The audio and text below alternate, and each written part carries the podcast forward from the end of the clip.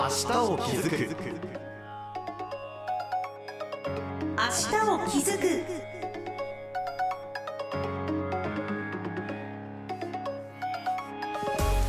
おはようございます。HBC アナウンサーの水野義政です。明日を気づく。この番組は私たちが暮らす社会や地域の課題に気づく。そして新しい未来を築く。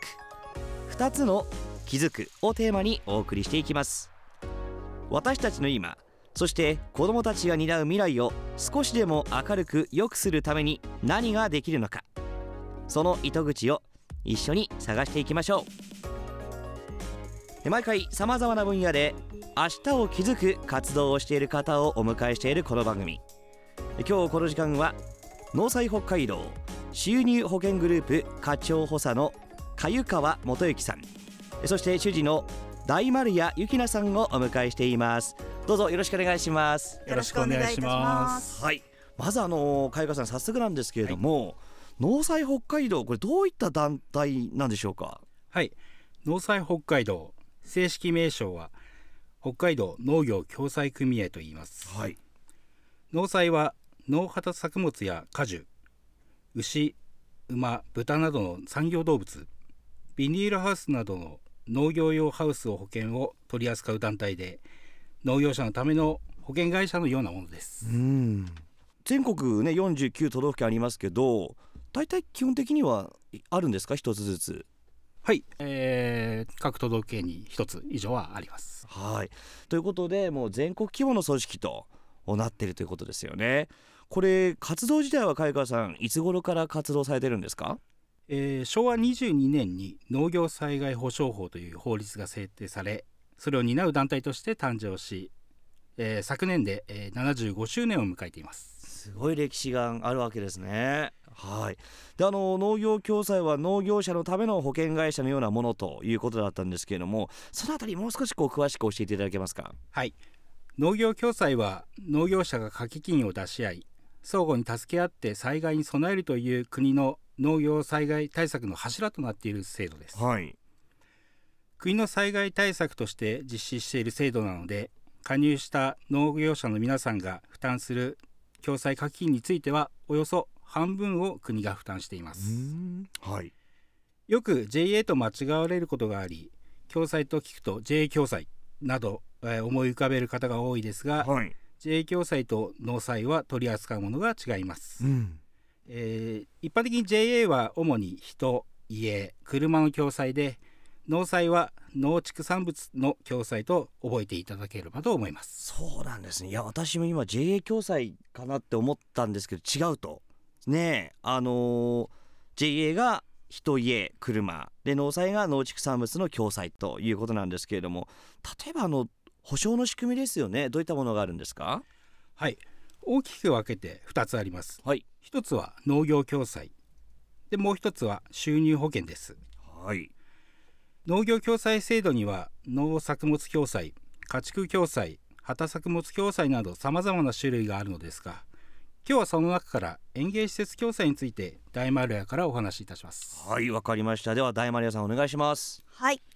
園芸施設共済は基本的にはビニールハウスなどの農業用ハウス本体の骨格材とビニールなどの被覆材を保証します、保証の期間は1年間となっておりまして被覆材を貼っていない時期も骨格材の被害は保証対象となります。他にも暖房や換気施設などの付帯施設ハウス内で栽培している農作物事故後のハウスを撤去する際の費用ハウスを再建築した際の復旧費用の一部を保証するオプションを選択することができます。でこのどのようなですね事例がこれ支払い対象となるんでしょうか？はい。共済金の支払い対象となる被害は風害や水害氷害雪害地震などの自然災害が主なものとなります、被害の要因として多いものは台風や春先の強風大雪によるハウスの倒壊が挙げられます。特に大雪に関しては被覆材を張った状態のハウスのみならず骨格材だけの状態のハウスであっても被害が多発しています。確かにあの本当にここ数年ねあの北海道内でも強風とかねあと大雨あと冬になったら局地的な大雪なんかでね本当にあの農業者農家の方も本当に大きなね被害出てると思いますけれどもそのあたりの状況というのはいかがですか？はい。道内の直近3年間の被害状況では毎年1000頭以上の被害が報告されておりまして約3億円の共済金が支払われています。うん。昨年度令和4年度ですが低気圧と寒冷前線の影響を受け農業用ハウスが4月から5月にかけて384棟9月には気圧の谷が通過した影響により110棟の風害が発生し12月から翌年3月にかけては長引くラニーニャ現象や偏西風の蛇行により強い寒気が流れ込み259頭の雪害が発生しました。いやーそ,、ね、それだけの期間で多くのね本当に数の被害があって大変な被害ですよね。はい災害への備えとして風よけの設置やハウスに支柱を立てて補強を行うなどできる限りの損害防止をしていても被害を完全に防ぐことはできないため万が一に備えて園芸施設共済に加入しているといった加入者の声も多く聞かれています。なるほどね、まあ、それらをこう復旧するにしても今言われているのはこの物価の高騰ですよね、まあ、それによってこう農業資材などのこれ値上がりなどもあるということですからこれ農業者の方々にとっては本当に大切な備えということになってきますよね。はい。で海川さんね、はい。もう一つ収入保険があるということなんですがこちらはどういったものですか？はい。収入保険は品目の枠にとらわれず農業経営者ごとに収入全体を見て総合的に対応できる保険です。農林水産省国が行っている日本の農業者農業を守るためのセーフティーネットです。国が補助を行う公的な保険で農業者が生産するすべての農産物を対象に年間の販売収入が下がった時に保証する保険となっています。はい。全ての農産物が対象と。いうことでこれは心強いですよね。であとこれ農業者であればこれ誰でも加入できるんですか？はい、えー加入できるのは青色申告を行っている農業者のみです、保険期間は1年間。税の収入の算定期間と同じです。法人の方の保険期間は事業年度の1年間です。加入申し込みは個人の方は12月31日。法人の方は事業年度の開始前までです。はいまもなく6年目を迎える収入保険は北海道では青色申告の5人に1人が収入保険にすでに加入しています。あもう5人に1人がということなんですね、あの保証の範囲はこれいかがですか？えー販売収入が減少した時に保証する制度のため自然災害で収量が下がった場合はもちろんのこと市場価格の低下や怪我や病気で収穫ができずに収入が下がってしまった収穫物を保管していた倉庫に被害がありダメになってしまった。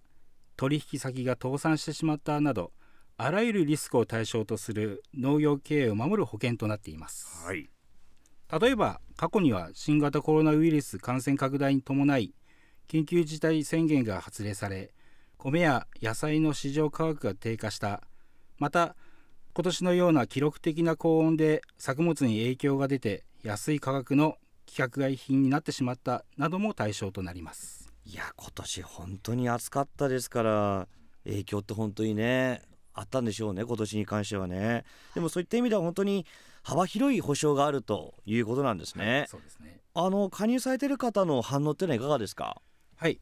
収入保険の加入したか方からは品目ごとの保証より経営全体の保証に魅力を感じた病気や怪我などになった時不安だから安心料だと思って加入した。農業共済事業の対象外だった野菜の収入割合が高いため加入した。あと無利子のつなぎ融資のおかげで従業員への給料の支払いや資材業者への支払い組間の穴埋めに助かったという声が聞かれています。はい。保険料などのお見積もりはもちろん無料です。まずは一度全道各地にある農災北海道までご連絡いただければと思います。はい。あのーこの時間はですねその農災北海道の事業のほんの一部ご紹介いただいたんですけれども今後ですよねこれからのその北海道農業そしてこう農業者のね皆さんをこうどのようにサポートしていきたいかそのあたりお考えいかがですか？はい、日本の農業においても少子高齢化や人口減少が本格化してきており後継者不足のため農業者数や農地面積は減少し続けています。また近年は気候変動による異常気象や自然災害が全国各地で頻繁に起こりいつ被害に遭うか分かりません。もし被害に遭い再建できないとなった場合農地や農業技術が継承されず地域農業や農村ひいては地域経済の衰退にもつながってしまいます。農業は日本で生産された食料を消費者のもとへ届けるためだけではなく地域経済の維持や発展のためにも必要不可欠です。すべての農業者の皆さんが安心安全に営農できるよう全員が農業保険にご加入いただき積極的にサポートしていくことが私たち農災の地域農業や農村に対する最大の貢献だと思っています。はい。ですからこう今ここまでねお話を伺っていや気になったで興味持ったという方はですねまずあの農災北海道のホームページなどをですねご覧になっていただければと思います。いろいろ詳しく載っています。でこの時間農災北海道収入保険グループ課長補佐鮎川元幸さんそして主事の大丸屋幸奈さんにお話を伺いました。お二方どうもありがとうございました。ありがとうございました。明日を気づく。この番組では感想やご意見質問もお待ちしています。メールは明日アットマーク hbc.co.jp です。明日を築くお相手は HBC アナウンサーの水野義政でした。